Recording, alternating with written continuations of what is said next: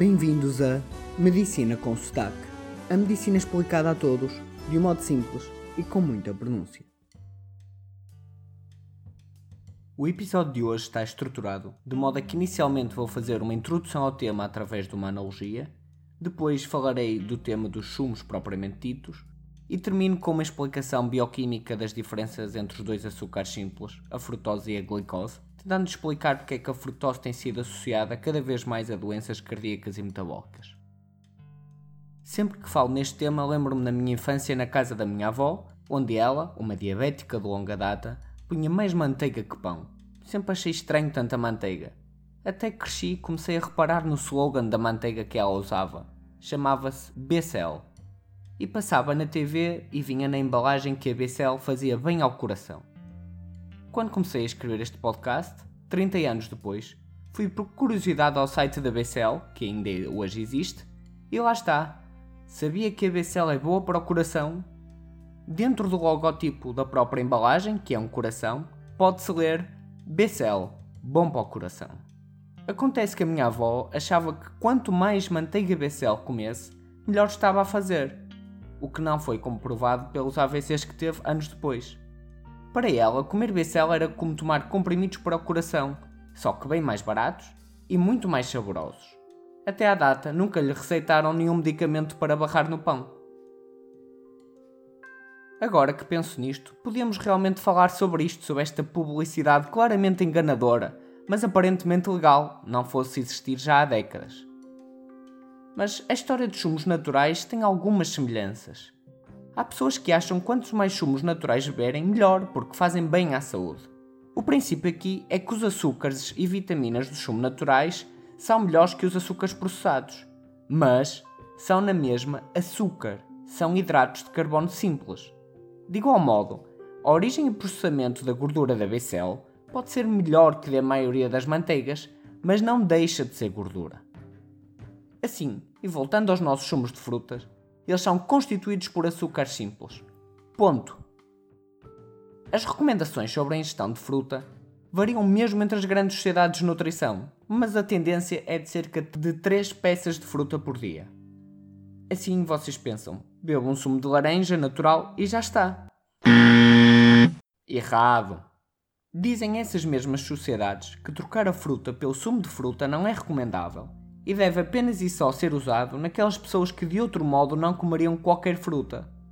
Mas os ouvintes da medicina com sotaque têm uma cabeça, logo podem e devem comer a peça de fruta como deve de ser e não ir por facilitismos. E já vos explico porque é que a fruta é melhor que o sumo. Mas antes disso, deixem-me dizer-vos que se se apoiam nas recomendações nutricionais para a ingestão de fruta, não podemos apenas puxar a brasa à nossa sardinha, ou seja, ver apenas o que nos interessa. Dito isto, não se esqueçam de comer as 30% de proteínas e 50% de hidratos de carbono, idealmente complexos, matéria que já foi falada num podcast anteriormente. Então, o sumo de fruta é pior que a fruta que o dá origem por vários motivos. 1. Um, muitas vezes é adicionado um género de xarope ou até outros açúcares simples como o açúcar branco, sem nós sabermos. 2. Sendo o sumo a polpa do fruto, um sumo não é mais que açúcar e água pois não tem as fibras da fruta. Estas fibras estão inexistentes nos sumos e elas ajudam à digestão, aumentam a saciedade e atrasam a absorção do açúcar. Assim, ao se beber só a polpa do fruto, temos a absorção muito rápida do açúcar e isso leva a picos de insulina e que estão associados não só ao aumento de peso e à diabetes, mas também ao facto de se ter mais fome passado alguns minutos, levando a que se coma mais. 3. Beber sumos não faz diminuir o peso como muitos acreditam. No fundo, estamos a ingerir açúcares simples, a frutose e a glicose, que contam igualmente como calorias. O facto de se engordar ou emagrecer depende do balanço final das calorias diárias. 4. Ao se ingerir a fruta como bebida em vez de a comer, estamos a fazer um bypass a ultrapassar todo o processo mecânico da mastigação e contração gástrica que são importantes para que o processo da digestão ocorra corretamente. Posto isto, fiz uma pesquisa científica em entidades credíveis e, após ler imensos artigos, cheguei a estas conclusões que vou apresentar aqui de forma resumida, pois explicar tudo seria trabalho para uma Bíblia. 1. Um, devemos evitar ou limitar os sumos de fruta natural optando pela fruta em si. 2. Se beberem sumo de fruta natural, não ultrapassar os 150 ml diários. É menos que um copo, pois um copo tem 200 ml. 3. Ter a noção que a fruta é constituída por açúcar simples e que um sumo é uma concentração de açúcar simples. 4. É na casca que se encontram a maior parte das fibras, vitaminas e oxidantes. 5. O próprio facto de nós espremermos, cortarmos, triturarmos a fruta contribui ainda mais para que o sumo seja apenas e só açúcar concentrado. 6. Beber um sumo de laranja natural, que é constituído por 4 laranjas, não está de acordo com as recomendações, pois não tem as fibras e vitaminas necessárias. 7. Existe uma relação entre o consumo de sumo de fruta e a queda dos dentes. E por último, 8. Se gostam de sumos, usem a fruta com casca, mas sobretudo usem sumos com bastantes vegetais em vez de fruta. Aliás, muitas das recomendações juntam a fruta e os vegetais na mesma categoria. Passamos então agora à terceira parte deste podcast, onde vamos falar dos açúcares simples de um ponto de vista bioquímico. Geralmente dividimos os açúcares, ou seja, os hidratos de carbono, em simples e complexos e explicamos a bioquímica deles segundo estas duas grandes categorias. Regra geral, os hidratos de carbono simples são as unidades básicas, como uma carruagem de comboio sozinha, e os hidratos de carbono complexos é o comboio todo com as várias carruagens juntas.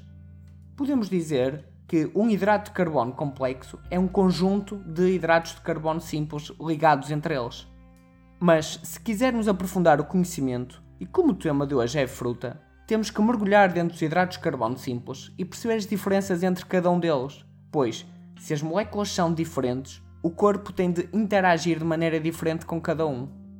Assim, existem três hidratos de carbono simples que têm a mesma fórmula molecular, mas uma disposição diferente. São eles a glicose, a frutose e a galactose. Destes, os mais presentes e de importância para o tema são a frutose e a glicose. A glicose tem um nome de origem grega através da palavra gleukos, que significa doce, e é a fonte preferida primária de energia do nosso corpo. A frutose deriva do latim fructus, ao que se juntou o termo químico ose, que significa açúcar como o nome indica, está presente em abundância na fruta.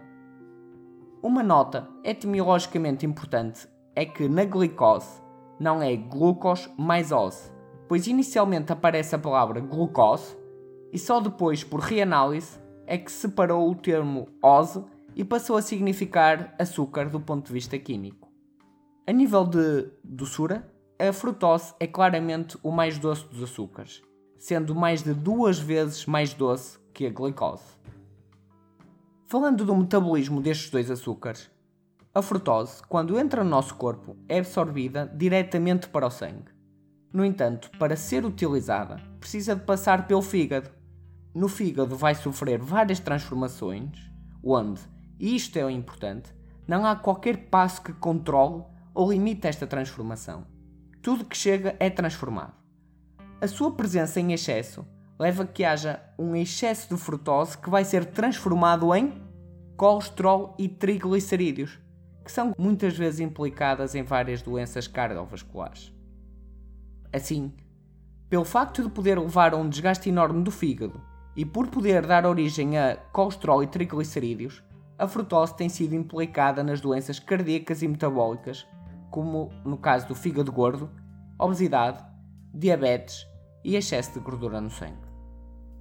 Já o mecanismo de transformação da glicose, o seu metabolismo, é muito mais controlado pelo nosso corpo. É um metabolismo muito mais fino. A grande diferença face à frutose é que há um passo limitante na metabolização da glicose. Este passo é feito por uma enzima, que é ativada quando há pouca energia e é desativada quando há muita energia. Atua como que uma barragem na transformação da glicose coisa que não existe no metabolismo da frutose, que é um metabolismo que nunca para. Assim, quando já temos energia suficiente, esta enzima vai parar de funcionar e a glucose vai então ser guardada sob a forma de glicogênio, como que guardar num armazém para que se possa usar depois quando precisarmos dela. Voltando assim ao nosso tema, a fruta, por ter frutose, não é nenhum bicho do qual devemos fugir a sete pés. Não fiquem agora com o síndrome de estudante de medicina, que tudo que estuda acha que tem de doença. Aliás, não nos vamos esquecer que devemos comer fruta conforme dizem as recomendações. Mas também não nos esqueçamos de seguir todas as outras recomendações. Esta explicação bioquímica do metabolismo da frutose ganha importância nos casos em que o consumo de fruta é puramente sobre a forma de sumo e em excesso, porque nesses casos temos um excesso de frutose que pode dar aqueles problemas que falamos. Percebemos agora que devemos consumir a fruta na sua forma natural e não na forma de sumo. Termino citando o diretor do Centro Nacional de Peso e Saúde de Washington, D.C., que diz: Apesar do açúcar natural parecer inofensivo, o nosso corpo pouco percebe a diferença entre o açúcar de uma maçã e de uma guloseima. Em resumo, beber sumos de fruta naturais é uma opção aceitável apenas em casos raros e específicos e nunca o ideal. O ideal é comer a peça de fruta. E o nosso corpo e saúde são reflexo das nossas opções. Podemos ter uma saúde e corpos aceitáveis ou uma saúde e corpos ideais. Obrigado.